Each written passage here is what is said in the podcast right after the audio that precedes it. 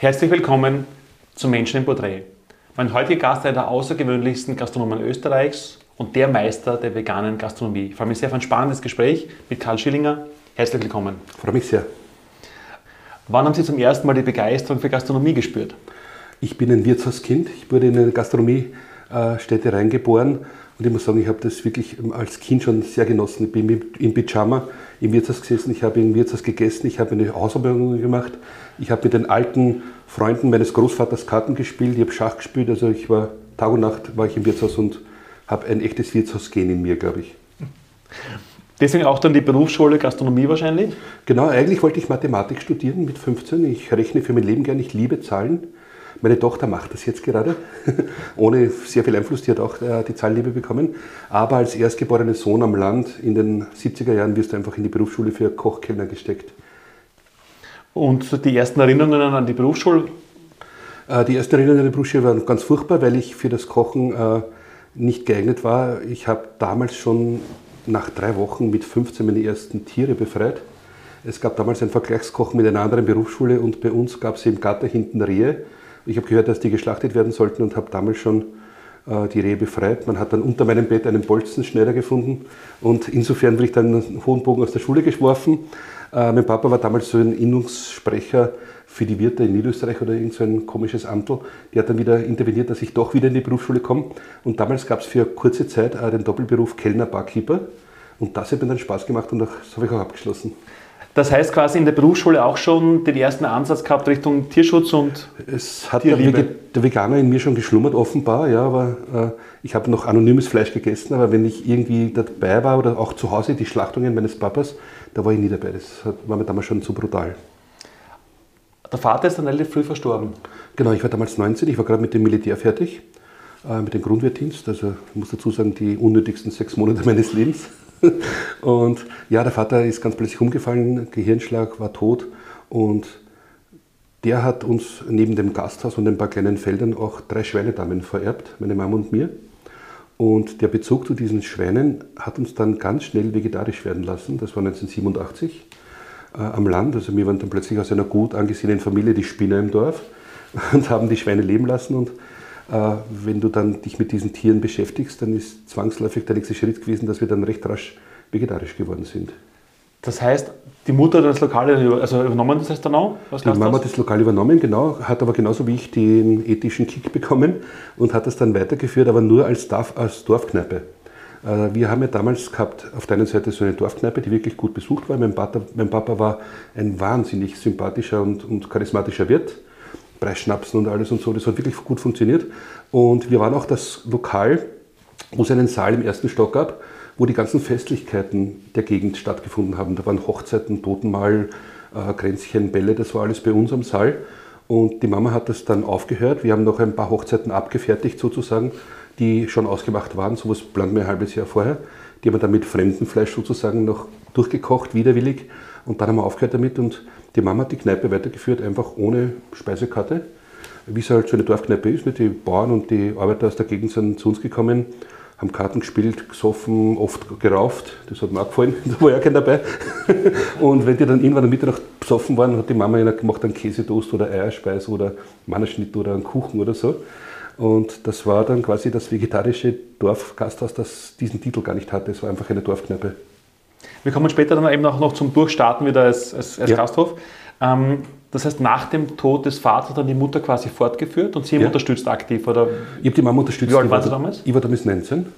Die Mama war total verzweifelt. Ich habe damals schon einen Vorvertrag gehabt äh, für die Bahamas. Äh, da gab es damals die beste Barkeeper-Schule weltweit. Ich habe die Aufnahmeprüfung geschafft und sollte dort ein Jahr dann äh, Job on the Training machen. Und das ist die beste Schule gewesen, wie gesagt. Und Bahamas der Plan wäre gewesen, ich komme dann zurück nach einem Jahr.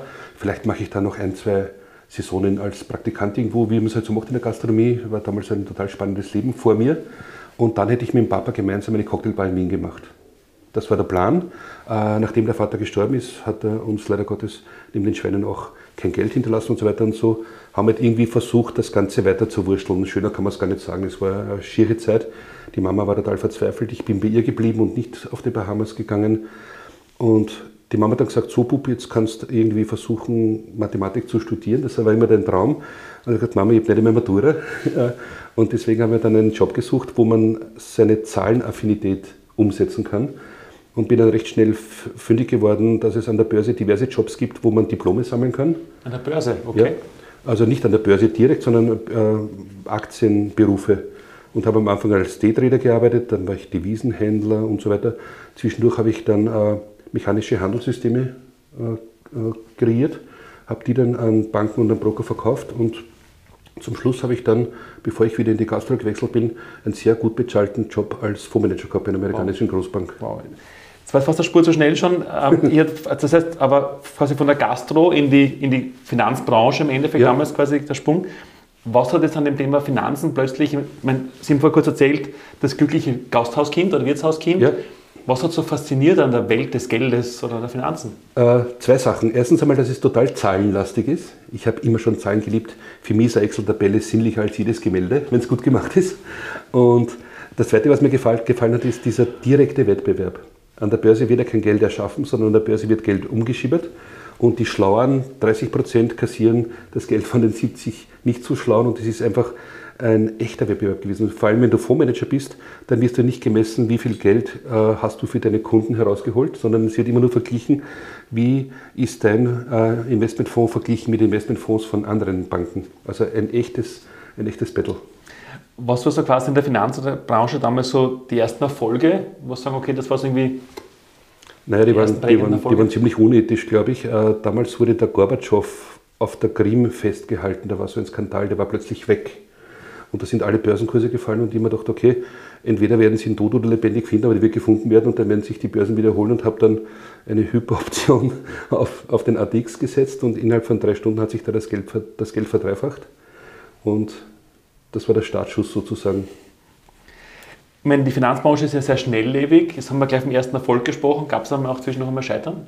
Äh, ja, etliche Geschichten. Also, äh, wenn du systematisch handelst, ich bin jetzt niemand, der auf Nachrichten normalerweise setzt, das war jetzt ein schlechtes Beispiel dafür, aber normalerweise bin ich sehr systematisiert an die Sachen herangegangen, dann hast du 30% gute Trades und 70% negative Trades. Und die guten überwiegen dann im, im, im Idealfall und hast dann so eine ganz gekletterte steile Kurve nach oben. Aber im Großen und Ganzen verlierst du an der Börse öfter, als du gewinnst. Du musst nur schauen, dass du höher gewinnst, als du verlierst am Ende des Tages meine Begeisterung für Zahlen ähm, und auch quasi so der, der, der, Siegeswille zum positiven Gewinnen, dann haben Sie sich auch dann für die vier Pfoten als Fundraiser eingesetzt, habe ich gelesen. Das habe ich nebenbei gemacht, ja. Das war Was war das Projekt Zeit. damals? Äh, es war so, ich habe mir äh, irgendwie ein neues Umfeld gesucht. Äh, meine Freunde sind damals nicht den Weg zum Vegetarismus hin mitgegangen mit mir.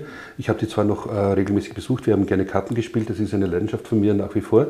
Aber ich habe mir dann ein soziales Umfeld gesucht und habe da die Vereine abgeklappert und zu der Zeit gab es damals Vier Pfoten und VGD und war in beiden äh, ehrenamtlich tätig. Ich habe auch für Greenpeace ein paar Geschichten gemacht mhm. und so bin ich ein bisschen auch in den, in den Aktionismus reingeschlittert.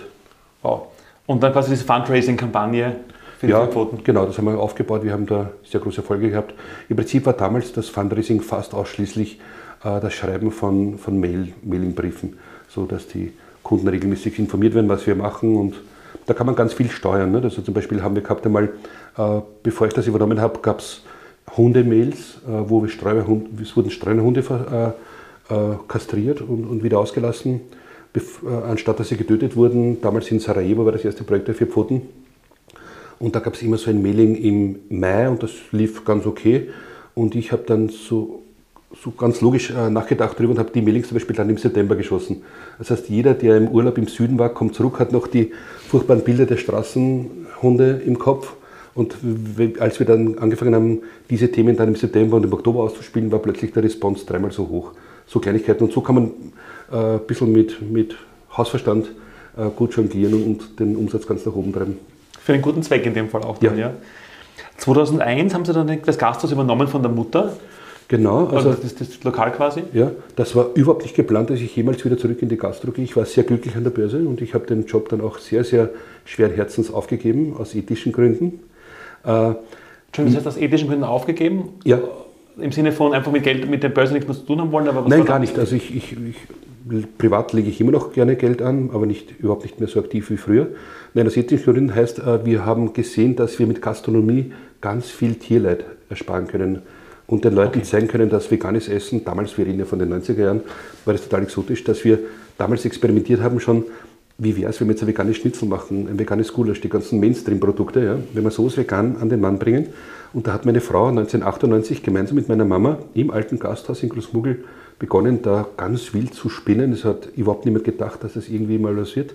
Meine Frau kommt nämlich aus einem durch und durch akademischen Haushalt, wollte aber Köchin werden, also genau das Gegenteil wie ich, und wurde aber in die Uni gesteckt, mehr oder weniger.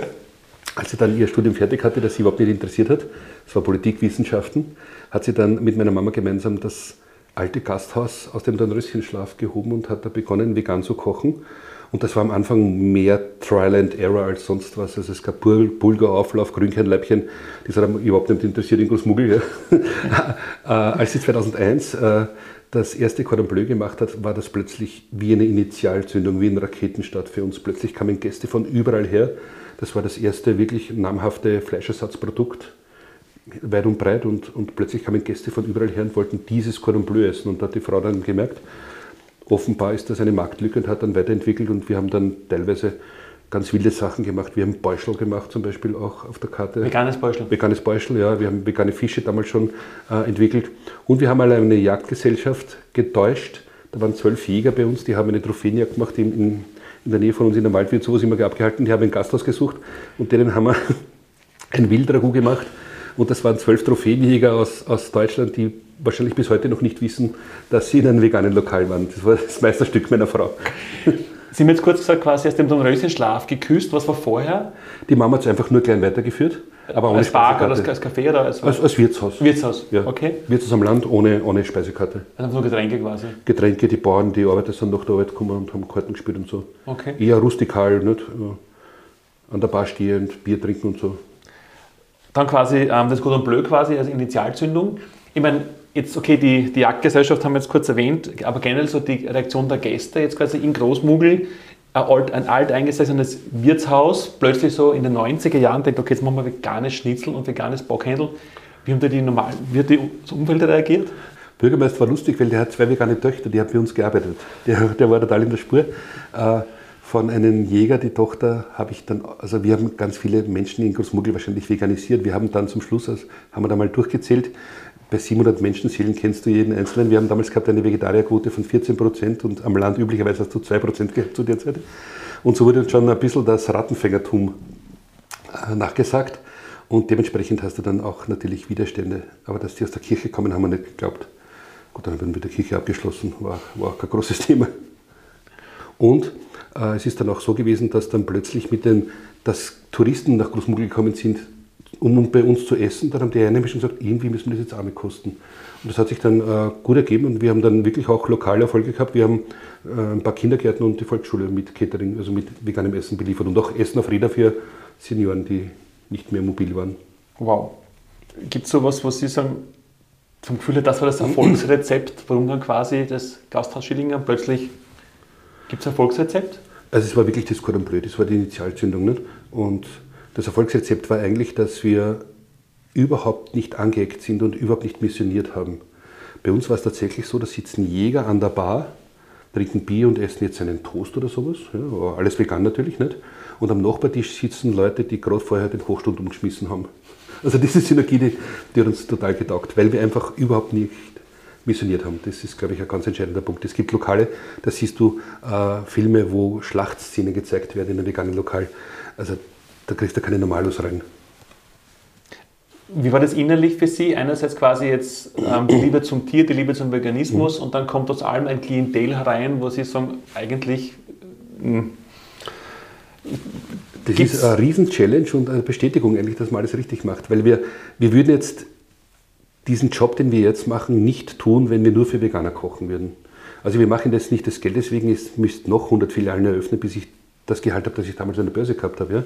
Es ist echt so, dass wir einfach maximal viele Nicht-Veganer davon überzeugen wollen oder zeigen wollen, wie gut und wie Spaß auch ein veganes Essen machen kann.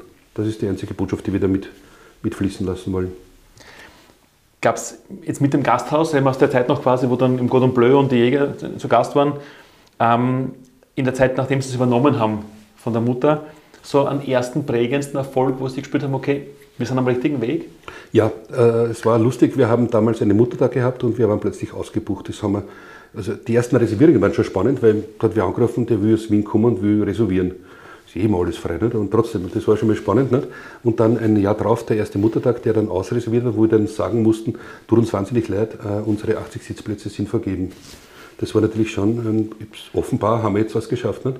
Ich habe dann ein paar Jahre das Ganze parallel gemacht, weil ich ja immer noch nicht glaubt habe, dass das echt ein Business Case ist. Meine Frau war da viel früher davon überzeugt. Und 2003 habe ich dann alle anderen Sachen liegen lassen, weil dann ging es im Gasthaus so ab, dass meine Frau mich gebeten hat, ihr zu helfen. Und ich habe das dann auch gern getan. Ein bisschen Know-how war ja noch davon früher. Gab es nach diesem Durchstarten dann auch noch Herausforderungen mhm. überhaupt oder war es alles nur Gmatewesen des Erfolges? Naja, wir haben dann lange gekämpft mit den, mit den Krebserkrankungen, mit den Tod meiner Mutter, das Ganze parallel. Äh, ich bin immer total aus der Bahn geworfen, wenn Familienschicksale eintreten. Das war beim Papa so und das war auch bei der Mutter so. Das hat uns wahnsinnig stark getroffen. Und dann gab es noch einen, eine Challenge, natürlich der Umbau.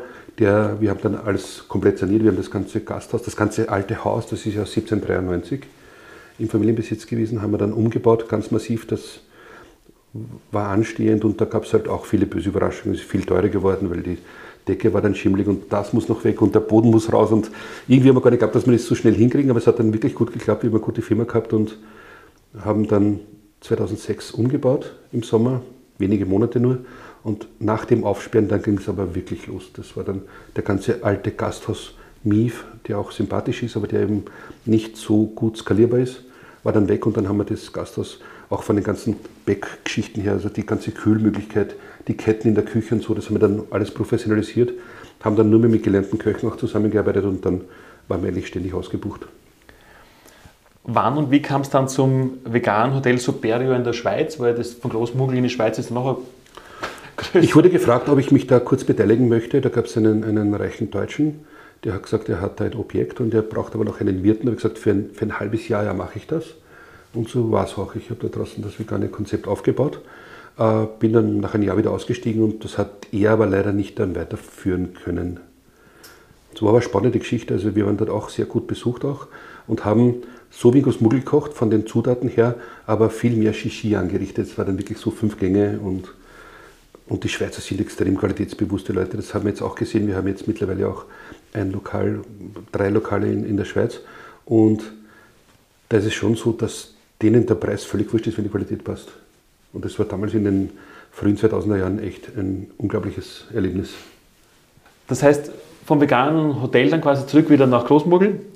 Ja, es gab ganz viele so kleine Side-Projekte, die wir gemacht haben. Wir haben zum Beispiel für eine ganz große Catering-Firma haben wir eine Veganschiene aufgebaut, die bis heute natürlich gut besteht. Das ist, äh, waren wir ziemlich die ersten.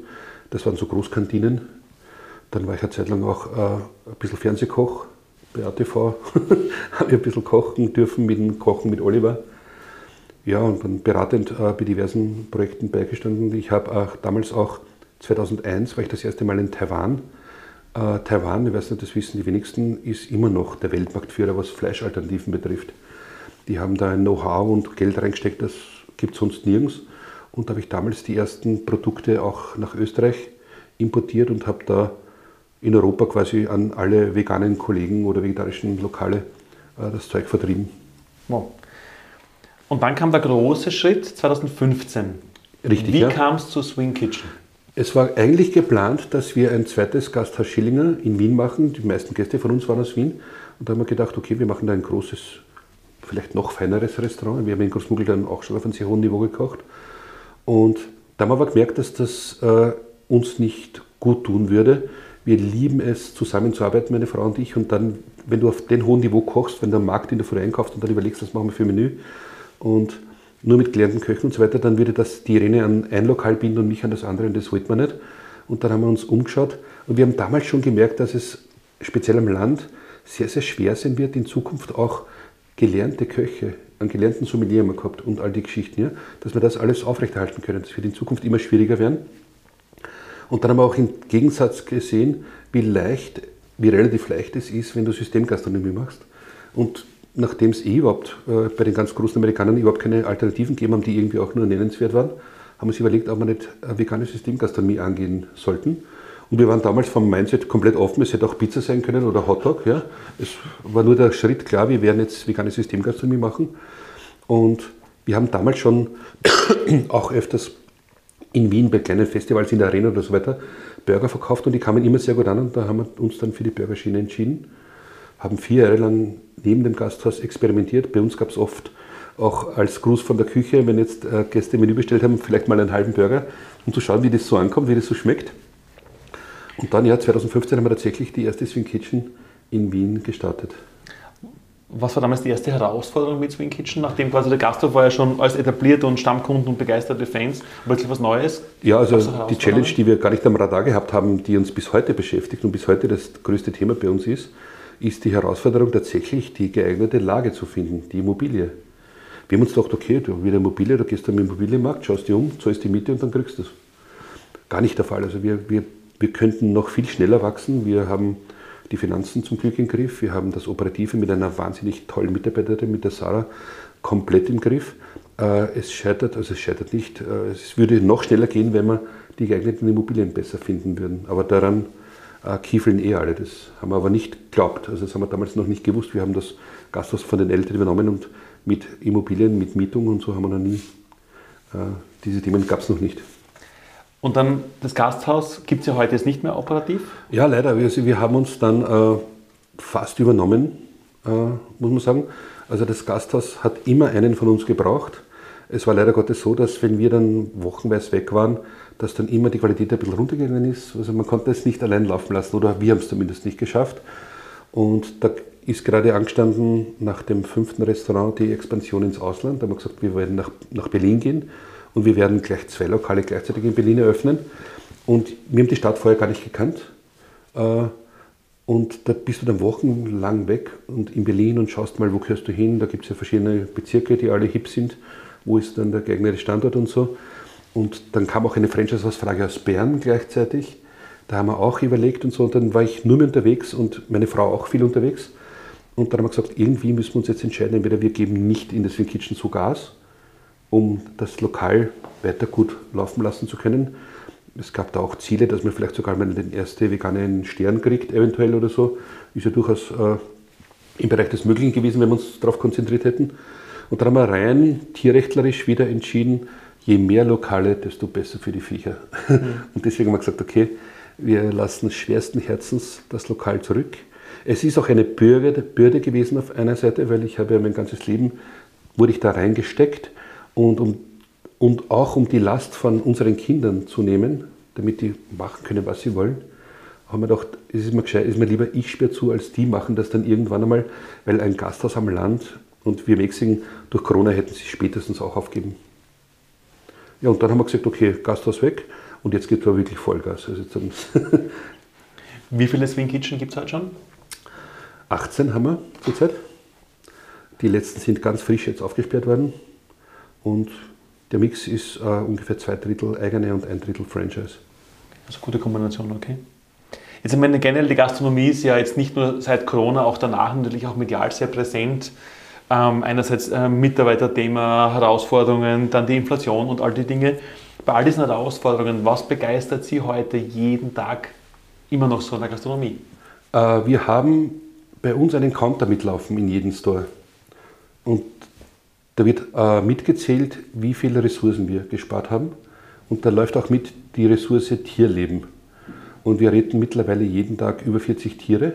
Und genau das schauen wir uns jeden Tag am Abend an und dann fallen wir müde ins Bett und sagen, es hat sich voll ausgezahlt. Äh, bei Gastronomie ist es tatsächlich so, dass sich seit Corona ganz viel verändert hat. Es ist nicht mehr so unkompliziert wie damals. Äh, Mitarbeiterbedürfnisse haben sich ganz stark geändert. Äh, Gästebedürfnisse haben sich ganz stark verändert. Die Zeit war überhaupt ganz furchtbar für uns, weil du überhaupt nie wusstest, wie labieren wir uns da jetzt durch. Nicht? Äh, es ist ja, glaube ich, in jedem, äh, jeder hat, hat so mitbekommen, auf der einen Seite brechen Leute in die eine Richtung weg, in die andere schwurbeln sie in die andere Richtung weg. Also es war ganz furchtbar. Und so ist es auch natürlich schwierig gewesen. Wir haben damals gehabt 300 Mitarbeiterinnen und da hat es natürlich auch jede Strömung gegeben und da muss halt irgendwie ganz taktisch klug durchmanövrieren.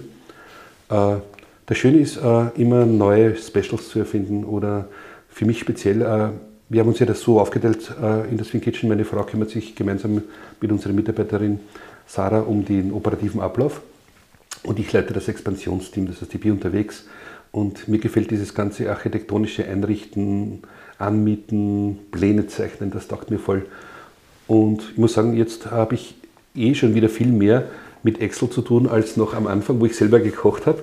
Und ich vermisse jetzt meinen alten Börsenjob gar nicht mehr so sehr, weil jetzt ich wieder einen ähnlichen Job habe. Ich sitze äh, bei meinen zwei Bildschirmen, habe da meine Excel-Tabellen, nur sind die Zahlen jetzt viel größer als früher. Früher habe ich ein paar Millionen jongliert, wie es halt so ist, wenn man für die Bank arbeitet.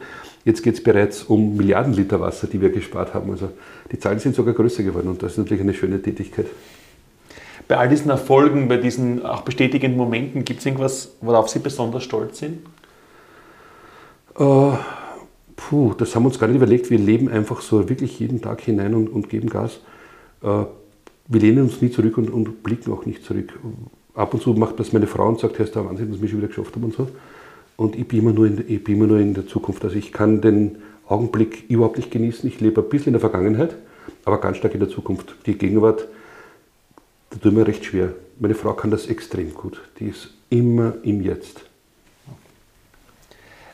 Bei all diesen ähm, Erfolgen, also Milliarden Liter Wasser gespart, jeden Tag, jeden Tag 40 Tiere quasi gerettet, ähm, das klingt dann alles sehr, sehr zahlenlastig natürlich auch, sind mhm. wichtige Zahlen ja. und auch Dinge, die was bewegen und bewirken. Ähm, was sind so die Magic Moments Ihres Tuns, so die Gänsehautmomente, was ja, Gänsehautmomente? Wenn man tatsächlich äh, in ein Lokal reingeht, in ein eigenes und zufriedene Gäste sieht. Äh, Gäste, die man früher gar nicht einmal da gehabt hat. Als wir 2015 gestartet haben, dann haben, da haben junge Frauen für junge Frauen gekocht in der Swing Kitchen, mehr oder weniger. Ich war oft der einzige Kockel drin. Das war unglaublich. Ja, ich bin der einzige männliche Mitarbeiter gewesen und der einzige männliche überhaupt im ganzen Raum. Und seit, 2000, seit dem Sommer 2019 hat sich das Publikum ganz stark verändert. Die Damen sind immer noch da, die Jungen, aber es gibt auch immer mehr Männer in meinem Alter, die in die Swing Kitchen gehen. Oder auch Pensionistinnen. Und das haben wir früher alles nicht gehabt. Und das Publikum ist jetzt so bunt geworden. Und das sind Magic Moments, weil wir das nicht gewohnt sind. Wir haben in Großmugel hauptsächlich die junge akademische Frau gehabt. Und wir in der Swing Kitchen haben wir das auch gehabt. Und wie gesagt, seit 2019 äh, hat sich das ganz stark verändert. Und das sind echte Magic Moments, wenn du da siehst, ein Pensionisten-Ehepaar, die genüsslich Nuggets oder einen Burger essen. Das ist überwältigend. Weil dass die Veganer das gerne tun, das wissen wir, aber das sind omnivore Menschen, die einfach kommen, weil es ihnen schmeckt. Also es gibt ja ein Überangebot in Wien zum Beispiel an Burger. Also du kannst auf jeder Ecke Burger essen und die, die Nicht-Veganer kommen dann zu mir, weil es ihnen bei mir am besten schmeckt. Das ist die Überbestätigung. Gab es in dieser jetzt doch so eine lange Erfolgsgeschichte in dieser Karriere in der Gastronomie sowas wie eine wichtigste Entscheidung? Das war, glaube ich, echt wirklich das Gasthaus zusperren. Das hat dann plötzlich einen Booster gegeben in, in der Expansion. Äh, und die zweite wichtige Entscheidung ist, du kannst nur Gas geben und expandieren, wenn du aus dem Tagesgeschäft draußen bist. Das haben wir auch ganz deutlich gespürt. Wir haben dann äh, wir haben 2015, wie gesagt, im Jänner das erste Lokal aufgesperrt. Es war operativ sofort positiv, sodass wir dann im Dezember das zweite Lokal nachlegen konnten, bereits im selben Jahr. Und wenn du das magst, dann hast da haben wir damals gehabt 50 Mitarbeiterinnen in Wien und äh, 18 in Großmuggel, glaube ich, waren es damals. Dann hängst du nur mehr in Mitarbeiterangelegenheiten, natürlich nicht. Logisch, auch richtig so, ja. Und da haben wir dann eben unsere rechte Hand äh, äh, beauftragt, äh, sich dieses Themas anzunehmen. Und plötzlich, wenn du das Mitarbeiterthema nicht mehr am Radar hast, dann wird plötzlich der Geist völlig klar und du kannst dich um die Expansion kümmert, kümmern. Ja? Also, die hat mir das komplett abgenommen. Ich weiß heute gar nicht mehr, ob jetzt irgendwer schwanger ist oder und ob das, wie das jetzt geregelt ist und so weiter. Zurzeit haben wir gerade wieder drei Schwangerschaften und jetzt freue ich mich darüber. Früher war das immer, puh, wie werden wir denn die Person ersetzen und was machen wir, wenn die wieder zurückkommt und so. Also tausend Themen, die kompliziert sind, die jetzt ein wahnsinnig gutes Team äh, uns abnimmt. Und jetzt gehe ich in ein Lokal und die geht es nicht hin und irgendwie korrigieren oder schauen nach oder mache so, so eine Gerenne und plaudere mit meinen Mitarbeiterinnen.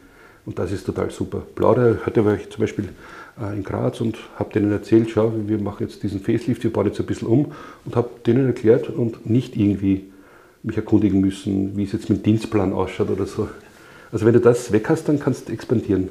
Und das ist der Schritt, den viele nicht schaffen, weil wenn du jetzt zwei, drei Lokale hast, dann denkst du, ah, das ist eine teure Position, die will ich mir ersparen und das hemmt dich aber dann am endgültigen Wachstum.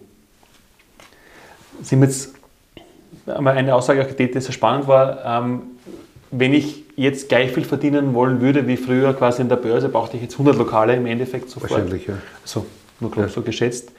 Ähm, aber es ist sehr viel Erfolg, quasi auch da in der Gastronomie. Wie definieren Sie für sich persönlich jetzt Erfolg?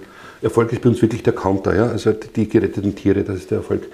Alles andere sind für uns wahnsinnig tolle Side-Effects, die aber jetzt so wahnsinnig wichtig geworden sind. Als wir vegan geworden sind, haben wir nicht am Radar gehabt, dass es auch wahnsinnig ressourcenschonend und grün ist und, und das Klima retten kann, wenn man sich vegan ernährt. Das ist am Anfang eine Zeit lang ein Side-Effekt gewesen und seit wenigen Jahren äh, ist uns das bewusst geworden und, und, und das schätzen wir sehr und das taugt uns voll, dass das auch passiert, indem du vegan bist. Was wäre aus Ihrer Erfolgsgeschichte, aus Ihrer persönlichen Erfahrung jetzt als Unternehmer so quasi der wichtigste Erfolgstipp für junge Menschen, die egal in welchem Bereich, ob Gastronomie, Unternehmen, Startup, Künstler, völlig wurscht was, mhm. auch sagen, ich möchte auch glücklich, erfolgreich werden? Was wäre so der wichtigste Erfolgstipp, den man geben könnte? Jedes einzelne Projekt, das ich gestartet habe, und viele sind ja auch gut gegangen, etliche auch nicht, hat am Anfang extremen Widerstand erzeugt. Und da musst du drüber stehen. Du musst dich wirklich gegen die komplett breite Masse stellen. Sei es in der Familie, das war bei mir zum Glück nicht der Fall, aber ich höre das sehr, sehr oft. Ja. Äh, sei es jetzt von der Gesellschaft, sei es jetzt der Druck in einem kleinen Dorf wie Großmugel. Ja. Als ich dann die Schweine leben habe lassen, ist der Pfarrer gekommen und hat mir erklärt, dass das nicht geht. Ja. Und da musst du wirklich stark, mental stark sein, musst das alles aushalten. Das ist nicht so ohne. Ne? Und diese Widerstände komplett in den Wind schießen und wirklich an sich glauben. Ich glaube, das, das amerikanische Modell, das man immer so wieder hört, das funktioniert schon ganz gut. Also glaub an dich und, und natürlich äh, sehr fundiert, mach eine gute Ausbildung in die Richtung und, und kümmere dich um das Ding. Und gib nicht auf. Wenn du nicht aufgibst, ist, dann hast du Erfolg, glaube ich, weil so viele geben auf. Gab es jetzt in dieser Erfolgsgeschichte bis heute, auch mit Flink Kitchen, mit den Expansionsplänen, auch scheinbar komplett verrückte Entscheidungen, rückblickend betrachtet? Äh, ja, es war schon verrückt, dass man die erste Expansion im Ausland gleich mit zwei Lokalen in Berlin macht. Äh, wir haben damals das Kapital aufgestellt gehabt und haben sie gedacht, okay, rein ins, ins kalte Wasser und, und, durchtauchen. War schon verrückt. Nicht? Äh, zum Glück ist gut gegangen, aber es hätte auch ganz anders ausgehen können. Ja, ansonsten hat uns halt wirklich die Corona-Sache ganz stark getroffen. Da sind wir wirklich, das haben wir überhaupt nicht gepackt. Ich weiß nicht, ob es verrückt war, dass wir da einfach offen lassen haben, aber wir haben gesagt, wir müssen irgendwie mit der Kurzarbeit unsere Mitarbeiter weiter beschäftigen. Hat uns viele hunderttausend Euro gekostet, aber es war im Endeffekt war es eine richtige Entscheidung. Aber zu dem Zeitpunkt, wo wir gar nicht gewusst haben, wie lange ist das Ganze jetzt, wie lange wird das zu sein und so weiter, äh, da total äh, das ganze Geld in die Mitarbeiter zu stecken, war vielleicht aus marktwirtschaftlicher Sicht verrückt, aber wir wissen, was wir in ihnen haben und, und sie haben es uns dann auch gedankt die nächsten Projekte und Vorhaben? Gibt es schon irgendwas, was man, oder aktuelle Dinge, die man erzählen darf, oder ist alles noch top secret? Äh, wir haben jetzt äh, teilgenommen an einem Wettbewerb an großen Flughäfen und an großen Bahnhöfen. Äh, das ist eine, eine, ein Markt, der üblicherweise von ganz großen Multi-Franchise-Nehmern bespielt wird. Und da gibt es schon ein paar, die sich mit uns, die da mitmachen. Und wir glauben, dass das in Zukunft das größere Wachstum noch sein kann. Äh, selber können wir jetzt weiter unsere weiß ich nicht, vier bis sechs Lokale im Jahr machen. Äh, wie gesagt, nicht zuletzt auch, äh, wir werden die Immobilie nicht finden. Wir sind ja auch in Deutschland und Österreich ist unser Heimatmarkt, wo wir uns gut auskennen. Und darüber hinaus würden wir gerne mit Franchise wachsen. Das werden wir wahrscheinlich mit so einem Player. Es gibt jetzt da viele Projekte, die gerade anlaufen. Es gibt ein paar Wettbewerbe, wo wir mitmachen. Ein paar Tender an Bahnhöfen und an Flughäfen und schauen wir, was da rauskommt. Also wir hoffen, dass wir über die Schiene dann das Ganze über, den, über die Dachregion hinaustragen können. Gibt es rückblickend betrachtet so, so eine Art wichtigste Erkenntnis jetzt aus all den Jahren und Jahrzehnten? Naja, wie, also, wenn ich mir denke, äh, wie blauäugig wir in die ganze Sache reingegangen sind, mittlerweile glaube ich, haben wir die Branche ganz gut im Griff und wir lernen eigentlich täglich dazu. Aber der ganz große Schwung war wirklich vom dritten, vierten Lokal dann ins Ausland. Da haben wir dann wirklich gelernt, wie jeden Tag haben wir da aufgesaugt. Also da gibt es Erkenntnisgewinn ohne Ende. Ja. Ab dem Zeitpunkt haben wir uns dann auch im Overhead schon mit professionellen Menschen äh, aufgestockt. Also wir haben dann wirklich eine sehr gute Marketingperson angestellt, das erste Mal und so weiter. Das, am Anfang haben wir das ja zu viert gemacht, also meine Frau, ich und äh, zwei liebe Mitarbeiter, eine Mitarbeiterin und ein Mitarbeiter und wir vier haben da alles gemacht bis zum neunten Restaurant. Und dann haben wir plötzlich, dann, dann war wir echt, da haben wir vier Öffnungen einem Jahr gemacht, zu viert mit einer Assistenz. Und da haben wir dann wirklich überhaupt keine freie Sekunde mehr gehabt. Es war dann Wecker stellen, wenig schlafen und sieben Tage durcharbeiten. Und das haben wir dann auf breitere Beine gestellt und jetzt haben wir dann das alles auch nachgeholt. Also es war zu schnell, zu unüber, also zu schnell, zu, zu wild gewachsen. Jetzt haben wir gerade zurückgeblickt auf ein sehr spannendes, auf einen bisher schon sehr spannenden Weg, vom ersten Tag auf dem Gasthaus quasi, dann über alle Projekte, über die Finanz- und Börsenwelt bis hin zum Projekt Swing Kitchen. Wenn wir in die Zukunft blicken, wenn in 100 Jahren ein junger Mensch fragt, wer war der Charlie Schillinger? Was hat er denn ausgezeichnet? Was sollte man antworten? Die jungen Menschen werden sich dann hoffentlich wundern, dass es so Leute wie uns gebraucht hat, um den Change in die Richtung Veganismus äh, heranzuführen. Äh, die werden sich wundern, dass man vorher Fleisch gegessen hat und dass es uns gebraucht hat, um diesen Wandel herbeizuführen. Wenn dir unser Video gefallen hat, dann schenk uns einen Daumen hoch. Wenn du Fragen an uns oder unseren Interviewgast hast, dann schreib uns gleich einen Kommentar. Auch aktuell produzieren wir spannende und inspirierende Videos. Um keines zu verpassen, abonniere am besten gleich unseren Kanal.